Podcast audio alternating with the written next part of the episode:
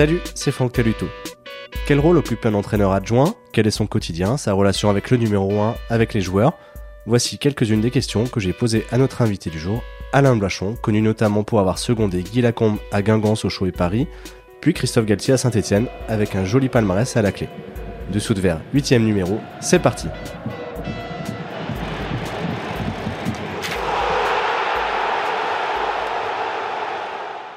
Salut Alain. Bonjour. Merci d'avoir accepté l'invitation de Dessous de Verre. Avec plaisir. Dans la mémoire collective, tu restes l'adjoint de Guy Lacombe et surtout de Christophe Galtier à Saint-Etienne. Alors on va beaucoup parler de, ce rôle d'entraîneur ensemble aujourd'hui, mais ce serait, quand même réducteur de te, résumer à, à, ça, puisque tu as un parcours quand même assez diversifié. Et je vais donc commencer par le présent. En 2020, tu auras 68 ans. Est-ce que pour toi le foot pro c'est terminé ou est-ce qu'un projet pourrait encore euh, t'intéresser? Non, c'est fini. Vraiment, euh, je suis parti du plus bas. Monistrol-sur-Loire, bassin-bassé, euh, le niveau du football euh, dans district, dans sa plus simple expression, le plaisir du football.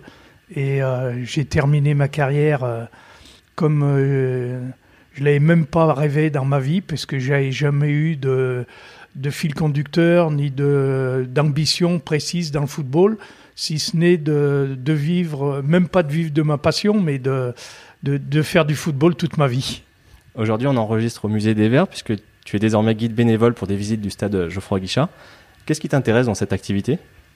Le plaisir de partager la passion des gens et d'être avec les, les, fans qui certainement ont applaudi euh, Christophe Galtier et son équipe euh, tout au long de sa carrière. Et puis, euh, j'ai du sang vert qui coule dans mes veines, comme disait Guy Lacombe. Du coup, est-ce que tu glisses beaucoup de, de vécus, d'anecdotes personnelles dans tes visites? Beaucoup, pas spécialement, mais bon, euh, j'ai de très bons souvenirs de, de toute ma vie et de, du football euh, autour de Saint-Étienne, en gros, puisque mes parents étaient euh, des fans mais euh, leur métier ne... et puis à l'époque euh, on n'allait pas au, stade tout le aussi facilement hein. en plus on, habitait à, à, la campagne.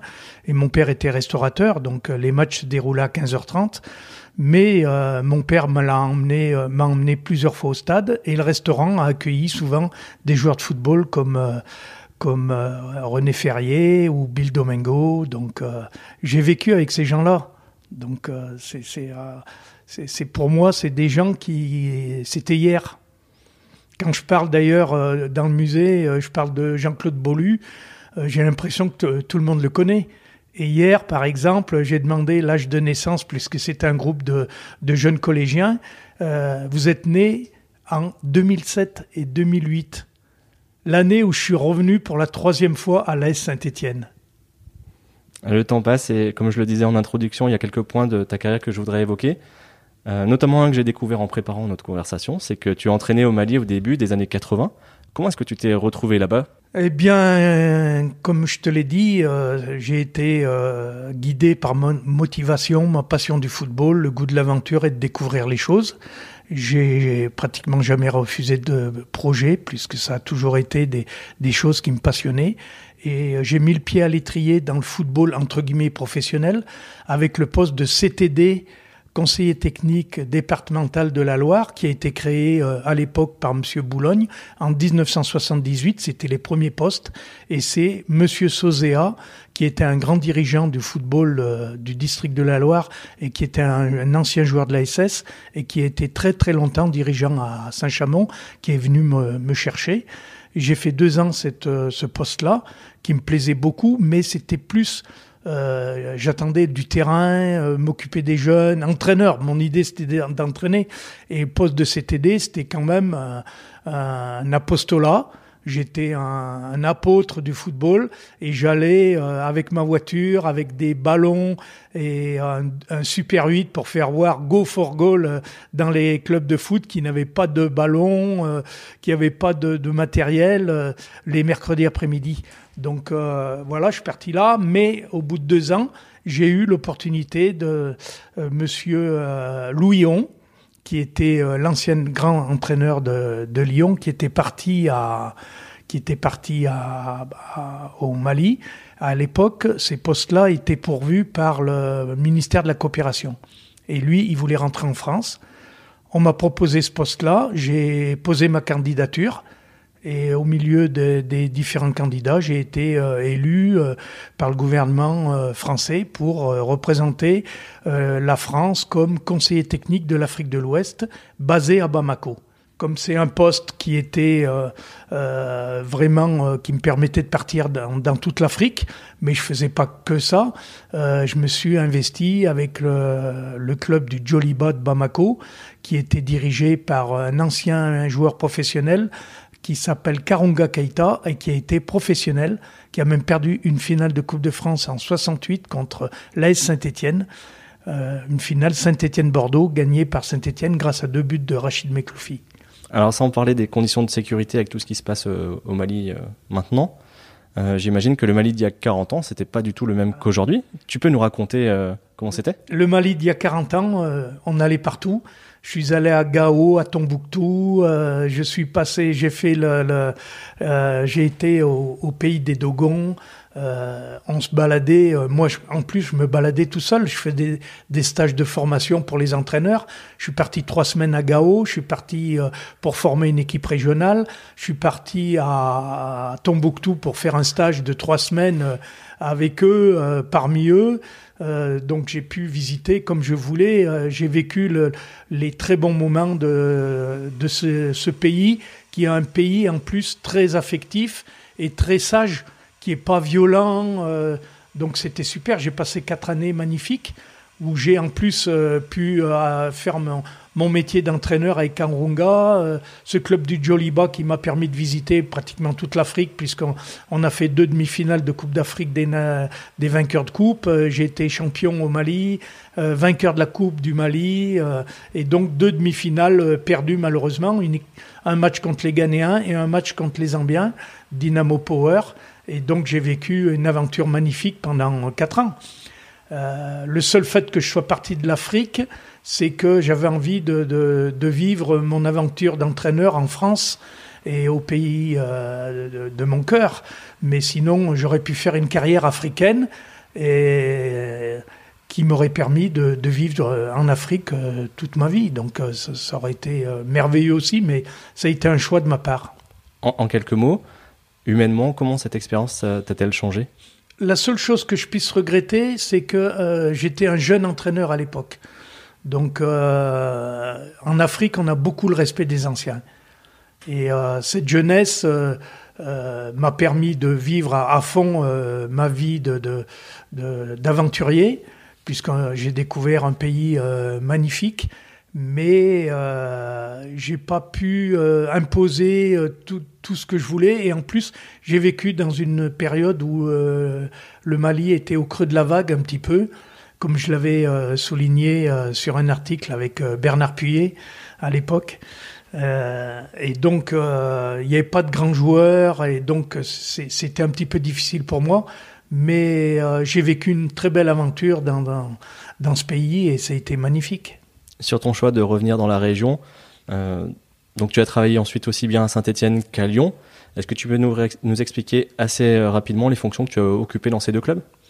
J'ai été de passage à Lyon pendant deux années lorsque la section euh, sport-études qui était basée à Tonon-les-Bains, à l'époque où j'étais parti en 85 jusqu'en 90 pour diriger cette section et manager avec mon ami Michel Janton le centre de formation du club de Tonon-les-Bains qui jouait à l'époque en deuxième division, Ligue 2. Et euh, en 90, les enseignants, enfin la direction du lycée de Tonon-les-Bains décide de supprimer la section. Et moi, je me suis battu pour euh, la conserver. Et la seule façon de la conserver, c'était de la transférer au lycée Frédéric Feiss, qui avait euh, une classe un peu privée avec l'Olympique lyonnais. Et donc j'ai fait transférer cette section pour la conserver et pour permettre aux jeunes de la région de, de, de, de continuer leur passion du football tous les jours. Et euh, en partant à Lyon, euh, le club de Lyon m'a proposé de travailler avec eux, avec José Broissard et tout, au centre de formation. C'est comme ça que j'ai intégré le club euh, et j'ai été responsable de l'équipe des moins de 17 ans. Est-ce que c'est l'époque où la, fameuse formation lyonnaise a commencé à se structurer? Ah oui, c'était euh, déjà José Broissard qui est le, pionnier de cette formation lyonnaise. a travaillé, euh, travaillé depuis de longues années, depuis qu'il avait été euh, une fois parti de l'AS Saint-Etienne, plus c'était un joueur emblématique de, Saint-Etienne. Il est parti à Lyon pour finir sa carrière de joueur professionnel avec Aimé Jacquet. Et quand il a arrêté sa carrière, il a basculé tout de suite euh, au centre de formation et c'est là que c'est parti. Donc euh, lui, euh, il est arrivé dans les années 75 là-bas. Et moi, je suis arrivé en 90, donc j'ai fait deux années avec lui, ce qui m'a permis de grandir au niveau de mon métier d'entraîneur et de formateur. Et j'ai passé deux années exceptionnelles. Et il a fallu qu'Eli Bope et euh, André Laurent viennent me déraciner, sinon euh, je serais encore lyonnais. Voilà, président de l'époque, et qui avait fait venir Eli Bope pour euh, relancer le, la formation ici à, sur Saint-Étienne, puisqu'il n'y avait personne. Et quand Eli est arrivé de Toulouse, il était à la fois entraîneur adjoint avec Christian Saramagna et responsable du centre de formation. Et comme il avait beaucoup de travail, il a fait appel à moi. On connaît bien maintenant les installations à l'ETRA. Est-ce que tu peux resituer euh, où vivaient les jeunes, où est-ce qu'ils s'entraînaient à l'époque? Eh bien, à l'époque, ils s'entraînaient où tu es ici, c'est-à-dire au Stade Geoffroy Guichard. Euh, le sous-sol était les, les, vestiaires. Il y avait le terrain annexe. Euh, le terrain où les filles jouent, c'était notre terrain d'entraînement du centre de formation. Et au, premier étage, il y avait les bureaux administratifs qui jouxtaient les, euh, les chambres des, des, joueurs. Et au troisième étage, il y avait la salle de, de, de, de la salle à manger et les cuisines pour, euh, pour, le, pour les repas. Il y a un témoignage de cette période, c'est euh, Jérémy Janot qui l'a livré avec son autobiographie. J'imagine que tu l'as lu ou parcouru où il explique que c'est grâce à toi qu'il a eu une chance d'intégrer le centre de formation et de faire la carrière ensuite qu'on lui a connu. Quel souvenir tu, tu gardes de l'arrivée de, de ce, cet adolescent? Ben écoute, euh, moi j'avais pour objectif de donner la chance à tout le monde. Et donc euh, quand Jérémy est arrivé au mois de septembre, donc les effectifs étaient bouclés. Et euh, quand il est arrivé avec sa maman, alors qu'il avait euh, demandé à d'autres dirigeants s'il pouvait euh, rentrer et que ça avait été une réponse négative. Moi, en tant que responsable du centre, vu sa motivation, eh ben, j'ai dit, il n'y a pas de raison. Par contre, je peux pas te proposer de, ou de t'assurer d'être gardien de but titulaire tous les week-ends. tu vas rentrer en concurrence dans un groupe où il y a déjà deux, deux gardiens de but. Et toi, tu seras le troisième. À, toi de faire tes preuves pour pouvoir euh, euh, gagner ta place et, faire des matchs. Avec le recul, est-ce que, très honnêtement, est-ce que tu es surpris de, de, la carrière qu'il a eue derrière? Oui et non. Euh, oui, parce qu'il n'était pas un gardien très très grand comme on s'attendait. Il y avait un deuxième gardien qui s'appelait Caputo. Et à l'époque, Jacques Santini était arrivé avec Jean-Noël Duzé comme entraîneur des gardiens. Et Jean-Noël avait pris ce fameux Caputo sous son aile parce qu'il était grand, costaud, qui leur ressemblait énormément. Et il disait à, tout qui veut l'entendre, ça sera le futur euh, gardien de but de l'équipe euh, première de Saint-Étienne. Et donc euh, Jérémy, lui, il s'entraînait avec moi un petit peu à part, mais il avait une telle motivation et puis il avait une détente phénoménale. Et c'était un chat dans les buts que tout était permis. Après, on, c'est l'avenir qui dit si les joueurs aient réussi, c'est pas moi. Enfin, à l'époque, c'était ma philosophie et je transmettais aux joueurs et aux entraîneurs surtout de travailler dur et de donner la chance à tout le monde parce que c'est le joueur qui va chercher sa réussite et, et non pas l'entraîneur qui la donne.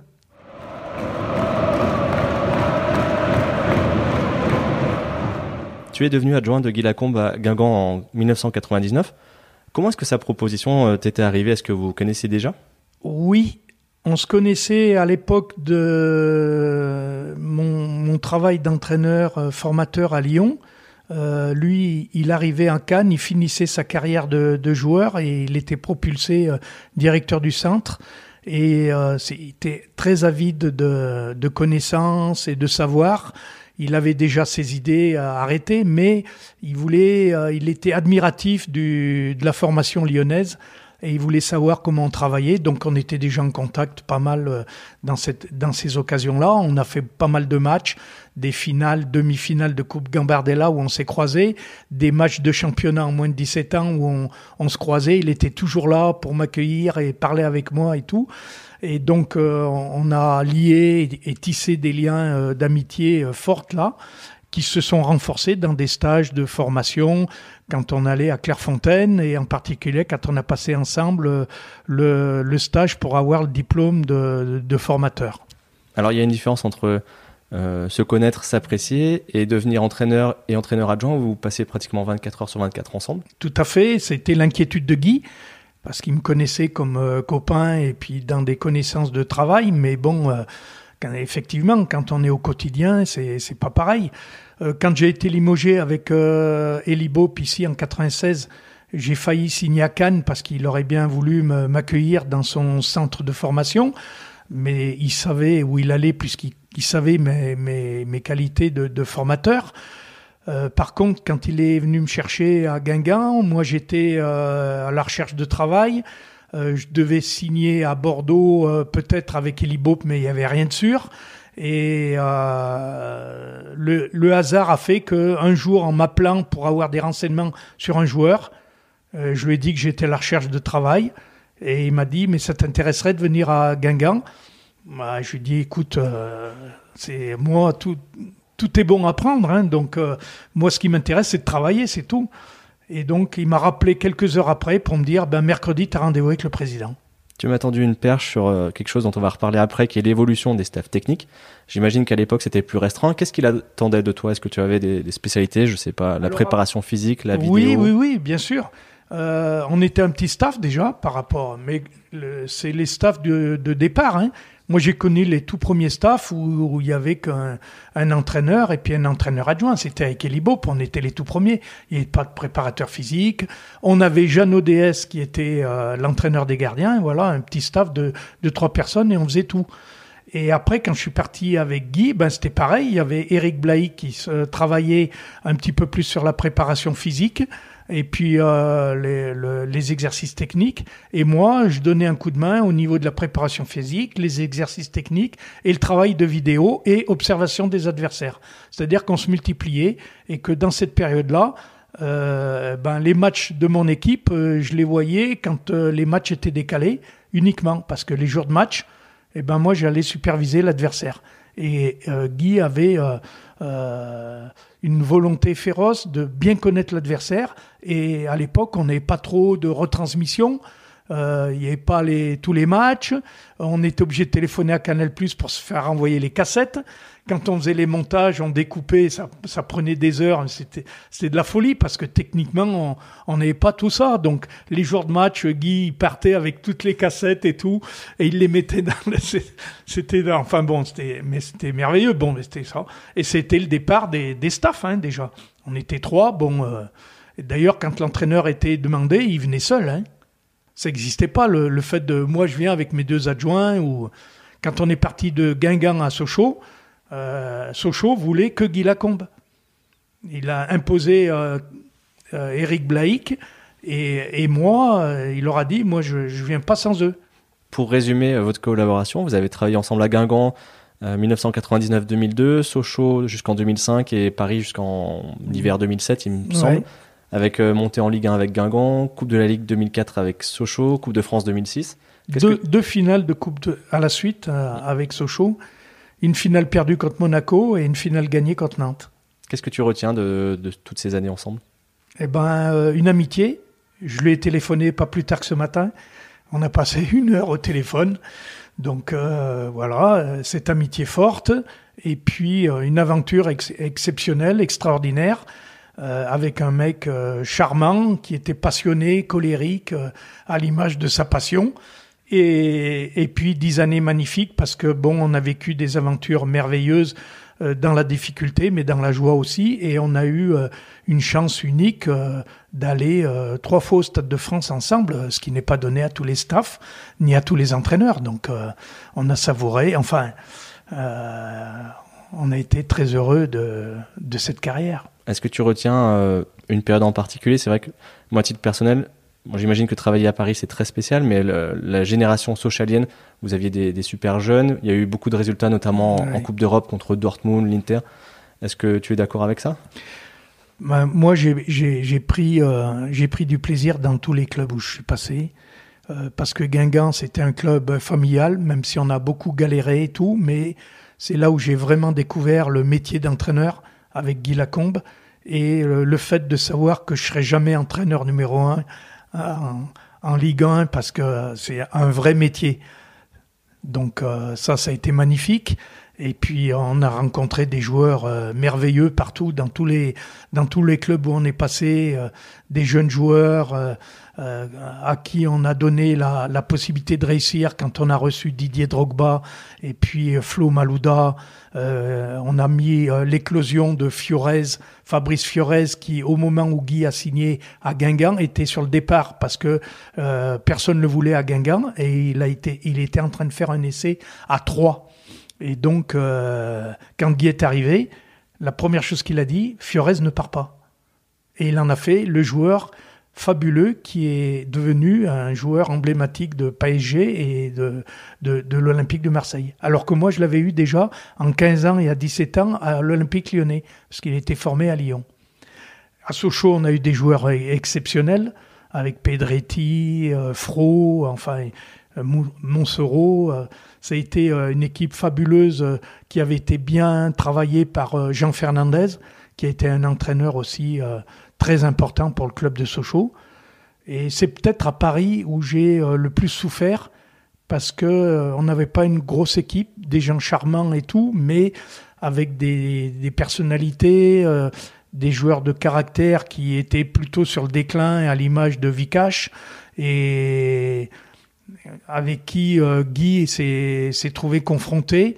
Et puis on a eu euh, des difficultés parce que le club de Paris, eh ben, euh, c'est les médias qui se mêlent de, tout ça. Il y a eu malheureusement un changement de présidence qui nous a mis aussi en difficulté.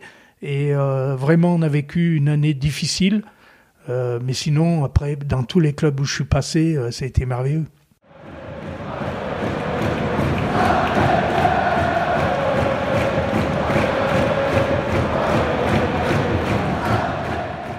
Après Paris, donc tu as repris du service euh, à Saint-Etienne, d'abord à la direction du centre de formation, puis comme adjoint de Christophe Galtier quand il a été nommé entraîneur, je crois que c'était en décembre 2009. Oui. Euh, c'était la première fois qu'il était numéro un. Qu'est-ce qu'il attendait de toi? Euh, il attendait de moi, Christophe. j'ai été surpris quand on a travaillé ensemble parce que en fait, Christophe, il a été longtemps adjoint d'Alain Perrin. Donc euh, il avait ses idées bien arrêtées, mais il était un petit peu euh, perdu sur, ce, sur, le fait de diriger une équipe. C'est totalement différent d'être adjoint et numéro un. Hein, euh, diriger une équipe, c'est vous qui prenez les, qui faites le choix, qui faites les compositions d'équipe. Quand vous êtes adjoint, vous parlez, vous préparez les séances, vous travaillez avec l'entraîneur, vous lui donnez des suggestions. Mais quand on est numéro un, il faut prendre la décision de savoir que c'est euh, Emmanuel Rivière qui va jouer à la place de Ilan. Par exemple, pour le premier match qu'on a fait en championnat à Grenoble. Euh, il faut être couillu, disons. Donc, euh, lui, il, était, il attendait beaucoup de soutien. Il attendait beaucoup de, de, de, conseils, de le rassurer, de lui donner des conseils, de, de l'orienter sur des, des choses qui me paraissaient euh, importantes et que lui, euh, eh ben, il, il, savait pas comment faire. Par exemple, les montages, pourtant lui, il en faisait beaucoup, mais euh, on a varié. Moi, j'ai apporté ma patte de dix années d'expérience avec avec Guy Lacombe et ça l'a aidé à faire les choses avec beaucoup plus de, de, de professionnalisme et plus de recul, il a eu confiance en moi, ce qui lui permettait de s'attarder un petit peu sur le, le, problème euh, communication et relationnel avec les joueurs.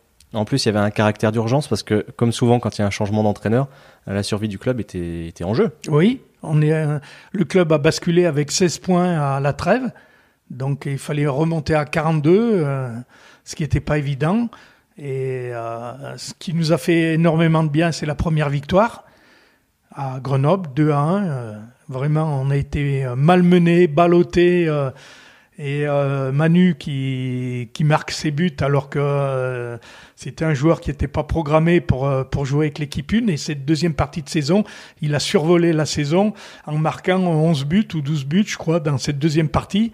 Et donc, c'était inespéré pour nous. Et et euh, c'est des, des, choses comme ça pour lesquelles on vit et puis qui, qui ont permis à Christophe de, de s'imposer comme un entraîneur. Vous avez vécu beaucoup de belles choses ensuite. Il y a eu la Coupe de la Ligue en 2013, la Coupe d'Europe. Tu retiens quoi de ces années passées à ses côtés?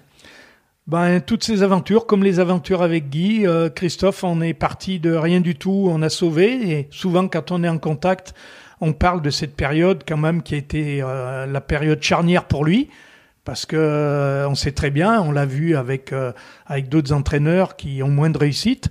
Au bout de deux matchs ou de trois matchs, euh, si vous faites pas de bons résultats quand vous êtes un jeune entraîneur, on dit que vous n'avez pas le niveau. Il fallait, il fallait faire front à tout ça. Donc, on a eu la chance d'avoir des résultats, de bien travailler et de permettre à l'équipe de se sauver. Donc, ça, c'est une fierté incommensurable. Et puis ensuite, eh ben, à partir du moment où on est parti sur des bases quand même d'une belle aventure où il y a quelque chose de positif où vous sauvez l'équipe. Après, ça part sur euh, sur des choses beaucoup plus. Euh, il a énormément travaillé Christophe pour améliorer son équipe. On a eu des réflexions pour faire venir euh, améliorer le vestiaire, l'intérieur du vestiaire qu'on estimait en manque d'expérience, ce qui nous a permis de faire venir des gars comme Marshall ou Laurent Batles euh, pour apporter un petit peu d'expérience et puis utiliser ces gens pour franchir des paliers. Et donc, euh, ben, toutes les années avec Christophe, ça a été, ça a été du bonheur parce qu'on a eu beaucoup de réussite. Hein. J'ai souvent, je l'ai souvent dit que c'était un, un, un, entraîneur qui avait pas mal de réussite. Si Guy Lacombe avait eu la chance de, de Christophe, en plus de, de son talent, euh, il aurait fait des choses merveilleuses aussi. Et euh, Christophe, il a, il a pu euh, s'asseoir sur, sur certaines réussites. Il a fait des choix déterminants à certains moments cruciaux et qui lui ont réussi, à l'image d'une victoire à, à Lyon euh, alors qu'on n'est pas au mieux et qui décide au dernier moment de faire une défense à trois et qui nous permet de gagner. Et donc, c'est des choses qui sont fantastiques et inoubliables. Tu parles de, de match à Lyon. Alors moi, je vais mentionner le centième derby avec ce bisou euh, tous les deux à la fin du match, tu peux me raconter ce qui vous était passé par la tête? Bah, Ce qui, ce qui m'est passé par la tête. Moi, je, je suis un, un, un, intuitif et donc euh, euh, vraiment euh, euh, tellement heureux parce que centième derby, c'est quelque chose. À partir du moment où on, moi, c'est ce que le discours que j'avais dit aux joueurs déjà avant le match, centième derby, il n'y a pas de hiérarchie et on rentre dans l'histoire sans derby, on, sera toujours vainqueur du centième derby. Personne ne pourra l'enlever. Il peut y avoir toutes les prochaines victoires de Lyon, on parlera du centième derby tout le temps. Donc euh, c'est là-dessus qu'il faut s'accrocher et euh, on va tout faire pour, le, pour le remporter. Vu la configuration du match, c'est presque miraculeux de gagner ce match. Ben voilà, c'est ça. Au bout de 20 minutes, je me suis retourné vers Christophe avec toutes les actions qu'il y avait eu, et je lui ai dit euh, T'inquiète pas, Chris, aujourd'hui, rien ne peut nous arriver. Et euh, bon, la chance m'a donné raison, enfin, la suite m'a donné raison, mais bon. Euh, et donc, j'étais tellement heureux à la fin du match, et je l'ai je l'ai eu par surprise. Vous en avez reparlé tous les deux? Ouais, on a, on a bien rigolé et tout. Et bon. Mais je l'avais surpris, là, il s'attendait pas à ça. Aujourd'hui, concernant Christophe Galtier, on a du recul. Mais à l'époque, comment toi, est-ce que tu l'as trouvé en tant que débutant, surtout dans cette situation compliquée? Il, avait des soucis un petit peu dans les préparations de match, un petit peu, il savait pas trop comment aborder les choses. Il n'arrivait pas à se projeter dans le futur. Mais au niveau des analyses et tout, c'était un gars, euh, c'est un entraîneur très pertinent et euh, très performant, surtout à la mi-temps des matchs. Il analyse les choses. Par exemple, euh, même aux entraînements, je lançais des exercices et il, il, voyait pas trop ce que je voulais faire et tout. Et quand il voyait euh, dans la, avant le match, avant l'entraînement, il voyait les séances et tout. Bon, il disait ouais, ben il y a qu'à faire ça et tout. Et une fois que je lançais le, le truc, tout de suite, il y avait le déclic et tout. Ah, je vois ce que tu veux faire et tout. Et hop, il se mettait dans, le, chantier et puis il était euh, performant. Et au mi-temps de match, c'était pareil. Il analysait la première mi-temps. Il rentrait à la mi-temps, il savait déjà ce qu'il allait dire, ce qu'il allait faire et tout, et c'était euh, vraiment super. C'était vraiment euh, c'est un, des rares entraîneurs avec qui j'ai travaillé qui était aussi performant au mi-temps de match. Il pouvait transformer l'équipe rien par, par ses choix ou par ses discours? Par ses choix. Ses discours étaient pas plus que ça, même s'ils pouvaient être surprenants. On pouvait s'attendre à des moments où les joueurs ils se disaient on va se faire défoncer il était très calme et tout. Ou à l'inverse, on rentrait avec euh, deux buts d'avance et puis euh, c'était sa façon de fustiger. C'était un bon communicant aussi, donc il avait un très bon feeling et une très bonne relation avec tous les joueurs, donc il savait, il savait travailler avec eux. Quand tu vois ce qu'il a fait, ce qu'il fait à Lille, le trophée d'entraîneur de l'année de France Foot en 2019, mhm. est-ce que tu es surpris de l'envergure qu'il a prise? Non, parce qu'il il a de bons joueurs et que lui, il sait tirer la quintessence des bons joueurs. Après, euh, il sait les faire jouer et, euh, il sait avoir le relationnel pour donner le maximum. Donc, euh, j'ai pas été surpris de, de, de, ses compétences et de ses résultats. Euh, là, il est un, peu plus dans le dur parce que, euh, un petit peu à notre image, euh, quand vous avez des joueurs qui sont sollicités à droite et à gauche ou qui viennent de faire une très belle saison, qui peuvent éventuellement se prendre pour d'autres, c'est un petit peu plus compliqué. Mais tous les entraîneurs sont dans, dans les mêmes situations. Mais lui, c'est un entraîneur qui sait quand même bonifier le talent de tous les joueurs. Dans votre staff à l'époque, il y avait aussi Romain Révelli. Euh, que tu avais connu, je crois, au Puy-en-Velay, et puis que tu as suivi à Andrézieux et, et à Cholet. Est-ce que c'est ton J'ai connu euh, depuis plus tôt, puisque c'est moi qui l'ai fait venir à l'AS Saint-Etienne quand il était jeune stagiaire, à 15 ans, quand je suis arrivé en 92. Il est arrivé en même temps que moi euh, comme jeune stagiaire, apprenti, dans le, avec Sylvain dans le, au centre de formation. C'était un des premiers élèves et que ça a été, j'ai été son fil rouge puisqu'il m'a suivi de partout. C'est ce que j'allais te demander. Est-ce que c'est ton fils euh, spirituel, comme on dit? En quelque sorte. Mais ça s'est fait comme ça. C'est quelqu'un qui était droit, euh, euh, très motivé, très discipliné. Et quand il était joueur, c'était pas un grand joueur, mais c'était un joueur sur qui on pouvait compter. Et après, quand j'ai eu besoin de lui pour renforcer l'équipe du Puy, qui était une équipe amateur, bon, il a préféré venir chez nous plutôt que d'aller à, Bastia, alors que le club de Bastia était euh, déjà encore en Ligue 1 et puis euh, la réserve jouait en N2, alors que nous on était en DH.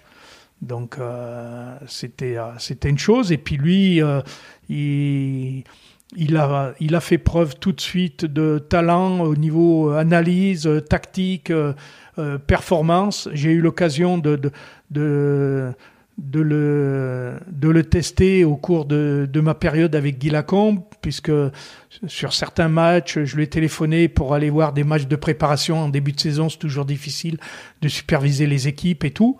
Et donc, euh, il y a des équipes qui étaient au Chambon.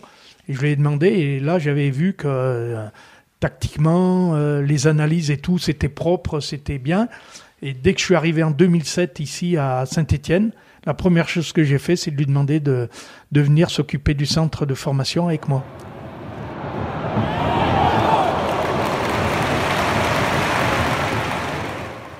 On a parlé de Guy Lacombe, de Christophe Galtier. Euh, en quoi le, rôle d'adjoint change selon l'entraîneur qui l'accompagne? Ça, ça, dépend tout de la volonté de l'entraîneur, de, de, son envie de participer à la séance d'entraînement. Euh, des garçons comme Guy Lacombe, euh, même Christophe, par intermittence, il s'appuie beaucoup sur son staff, mais euh, en cours d'entraînement, il peut rentrer euh, dans le chantier pour, pour driver parce qu'il a son idée déjà. Comme je te l'ai dit, il a vu le lancement de la séance. avec l'idée de base qu'on avait dans la stratégie du match du, du week-end.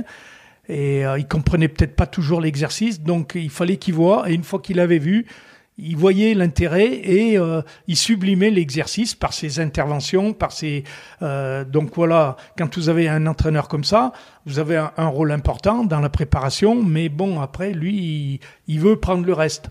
Donc euh, ça c'est important. Guy Lacombe, lui, c'est un amoureux du terrain, donc lui il voulait tout faire et nous on faisait beaucoup de toutes les choses qu'il voulait pas faire. Donc euh, euh, la préparation physique, il nous faisait énormément confiance avec Eric. Et puis euh, les échauffements, tout le travail technique quand on faisait des ateliers et tout. Bon, on faisait ce travail-là, mais tout le travail, le cœur du, de la séance, c'est-à-dire tout ce qui était tactique et tout, c'est c'est lui qui s'en occupait. À l'inverse, par exemple, j'imagine que Laurent Blanc, qui est un entraîneur qui a un peu plus de recul, ou Paul Le Guen avec avec Yves Colleux. Yves Colleux, voilà. Hein, euh, Jean-Louis Gasset, Yves Colleux, c'est des entraîneurs, c'est pratiquement des numéros un. C'est-à-dire que l'entraîneur, il prend du recul, il n'intervient pas, pratiquement pas, il, ne fait que regarder. La séance est préparée tous ensemble, et euh, Yves ou Jean-Louis, c'est eux qui drivent toute la séance de l'échauffement, mais ils ont des staffs qui sont autres que les nôtres. C'est-à-dire qu'ils ont un deuxième adjoint qui peut faire l'échauffement, euh, voilà. Donc euh, maintenant, les staffs, c'est très très complet. Hein. Euh, même maintenant, je ne sais même pas si euh, les entraîneurs adjoints ils font le, montage vidéo. Nous, avec Guy Lacombe et avec Christophe encore plus, je faisais tout. Hein. Je sortais de l'entraînement, j'allais dans la salle de vidéo, je me tapais les matchs, je sélectionnais les actions, je les montais, je faisais les montages, je faisais la préparation jusqu'au final. Et Christophe, il venait avec moi juste pour finaliser les, derniers trucs, comment on va le présenter aux joueurs et tout ça. Alors que maintenant, vous avez euh, César Arguerudis, par exemple, qui a même un adjoint. Donc, ils sont deux analystes vidéo. Il y a deux entraîneurs adjoints, numéro un, numéro deux, pour diverses raisons. Un ou deux préparateurs physiques. Un entraîneur des gardiens. Euh... comment tu expliques cette évolution? C'est parce qu'on va chercher parce qu'il y a besoin, oui, voilà. On va un peu plus dans les détails. On peut faire du travail un peu plus individualisé, du travail technique, du travail spécifique dans certains staffs, il y a des, euh, surtout à l'étranger, il y a des mecs qui sont plus orientés, un peu comme dans le rugby, pour les défenseurs et d'autres pour les attaquants. Nous, déjà, quand, euh, avec Christophe, j'ai demandé à Christophe de faire monter euh, Romain euh, souvent, on avait des séances où Romain prenait les défenseurs et moi, je prenais les attaquants. Donc ça, c'était important et j'avais dit que c'était nécessaire. Alors que si on est tout seul, eh ben, on peut pas. Et Christophe, comme ça, ça lui permettait de voir les, deux. Un coup, il allait voir euh, Romain, il venait me voir moi, on discutait et tout. Et, les, joueurs, ça bossait. Et l'entraîneur, il, avait le recul nécessaire. Euh, j'ai vu un document, un document euh, où il y a un, un, préparateur physique qui travaille au Manchester, qui est un Français, enfin qui travaille plutôt orienté vers la préparation physique et tout. Ils, une ils ont fait voir la photo de leur staff. J'ai compté, ils sont 22. Mais ils enchaînent tout, ils mettent tout, ils mettent les analyses vidéo, euh, euh, l'analyse du match, euh, l'ostéopathe, le, les trucs comme ça. 22 personnes. Tu m'as tendu une perche tout à l'heure sur l'importance de l'adjoint. Il y a des idées reçues entre l'adjoint qui est là juste pour poser les plots et celui auquel on attribue les succès, comme Jean-Louis Gasset que tu mentionnais tout à l'heure. Pour toi, où est-ce que se trouve le juste milieu? Le juste milieu, c'est que l'entraîneur qui, qui travaille avec vous, c'est qui compte sur vous et que la réussite, elle est partie prenante de, tout le staff et de l'entraîneur numéro un qui, qui, la met en valeur. C'est le chef d'orchestre. Hein. C'est, euh, moi, j'ai toujours comparé un entraîneur à un chef d'orchestre pour faire bien jouer ses, joueurs, mais euh, aussi euh, bien utiliser et rendre performant son staff. Donc, c'est que ça soit dans l'échec ou dans la réussite, on est partie prenante tous ensemble du succès ou de, ou de l'échec de la situation. Eh ben, je voudrais finir justement sur l'influence d'un entraîneur et de son staff. Parfois, on dit que ce sont les, même les entraîneurs après match disent que ce sont les joueurs qui sont sur le terrain et qui décident de ce qui se passe. C'est clair. Mais comment tu peux expliquer, par exemple, si tu passes, euh, si on prend le cas de Saint-Etienne euh, en 2019, où tu as, bon, certes un changement d'entraîneur, mais c'est l'adjoint, donc il connaissait bien l'effectif, un groupe qui change très peu, et on passe d'une équipe hyper performante à une autre qui se trouve en difficulté. Bah après, euh, justement, c'est c'est pour ça qu'il y a des, des entraîneurs. Hein. Euh, bon, euh, euh, qui est passé. Est-ce que le fait que Gislin passe de entraîneur adjoint, où on a des rapports particuliers avec les joueurs, on est quand même proche d'eux, on écoute ce qu'ils disent, on fait passer des messages entraîneur-joueur, mais on fait passer des messages joueur-entraîneur aussi. On est au milieu de tout. Et ça nous oblige à avoir des relations à la fois euh, d'autorité pour avoir la discipline et faire le respect du staff et de l'entraîneur. On est l'image et la, on est le représentant de l'entraîneur, mais aussi on doit être des copains pour euh, pour euh, savoir, par exemple, un joueur qui est pas bien en forme. si vous discutez pas avec lui, peut-être que sa méforme, ça vient d'un problème familial ou d'un problème quelconque. Donc on, est obligé, on est obligé de se rapprocher d'eux. Et donc dans ce genre de choses, eh bien, euh, peut-être que Ghislain, qui devait être très très proche de ses joueurs en tant qu'adjoint, euh, cette proximité a fait que ça l'a mis en difficulté euh, quand il est devenu numéro un, où on a une attitude un peu différente. Alors, soit peut-être parce qu'il a pris du recul et que les joueurs ils se sont dit Ah, mais tiens, il a changé, ou à l'inverse, qu'il est resté proche d'eux pour être les copains et qu'eux, ils pensent que c'est toujours l'entraîneur adjoint, mais qu'ils voient pas, ils le voient pas comme un entraîneur numéro un. Ça peut être une des solutions, même si lui, il a eu euh, ce vécu d'entraîneur numéro un avec Bastia. Mais Bastia, c'est pas Saint-Étienne. Saint-Étienne, c'est une grande équipe. Tu perds un match, euh, tu es tout de suite en première ligne et en ligne de mire des médias, de tout. Donc il y a une approche différente quand même. Il y a vraiment une, euh, besoin d'une barrière entre l'entraîneur, je parle d'une barrière, c'est peut-être un peu trop strict, mais une séparation, un cloisonnement entre l'entraîneur et son pas un cloisonnement, mais tu as besoin de... de le, le, le, joueur, il a besoin de sentir euh, et d'avoir le respect de, de l'entraîneur. Christophe, quand il a débarqué à Lille, il, il a fait des belles périodes à Saint-Etienne, il a fait la Coupe d'Europe, il a gagné des titres et tout. Euh, je pense que euh, quand il est arrivé à Lille, il a eu le respect que peut-être il n'avait pas quand il a démarré ici. Hein. Donc, c'est pas facile. Et l'exemple que je t'ai donné de Gislain, il est identique avec celui de, de Christophe, qui était l'adjoint de Perrin, donc certainement très proche et tout. Pourquoi ça a marché? Parce qu'il a pris des décisions fortes il, a fait des compos d'équipe, il a eu un, petit peu de chance, et puis il a su s'affirmer comme, comme numéro un, et avec la réussite qu'il faut pour pouvoir avoir la chance de, de, prouver à tout le monde qu'on a le niveau. Voilà. Ce qui lui a manqué peut-être à Gislain, c'est d'avoir un peu de temps aussi. Mais écoute, je te propose de finir là-dessus. Je te remercie infiniment pour le temps que tu nous as accordé. Et je te souhaite plein de projets pour cette euh, nouvelle vie de retraité. C'est gentil, merci. À bientôt. À très bientôt. Merci à Alain pour sa disponibilité, merci à vous de l'avoir écouté et merci au Musée des Verts pour son accueil. Si ce numéro de Dessous de Verre vous a plu, n'hésitez pas à vous abonner au podcast, à lui mettre 5 étoiles sur Apple Podcast, un pouce bleu sur YouTube, à en parler à vos proches et sur les réseaux sociaux. Ça me sera très utile pour le faire connaître et pouvoir continuer à vous proposer de nouveaux entretiens. Vous souhaitez prolonger la conversation, faire des remarques, donner des idées? Ça se passe sur la page Facebook ou les comptes Twitter et Instagram de Dessous de Verre. Écrivez-moi aussi à l'adresse dessous de verre at gmail.com et on se retrouve le mois prochain. Ciao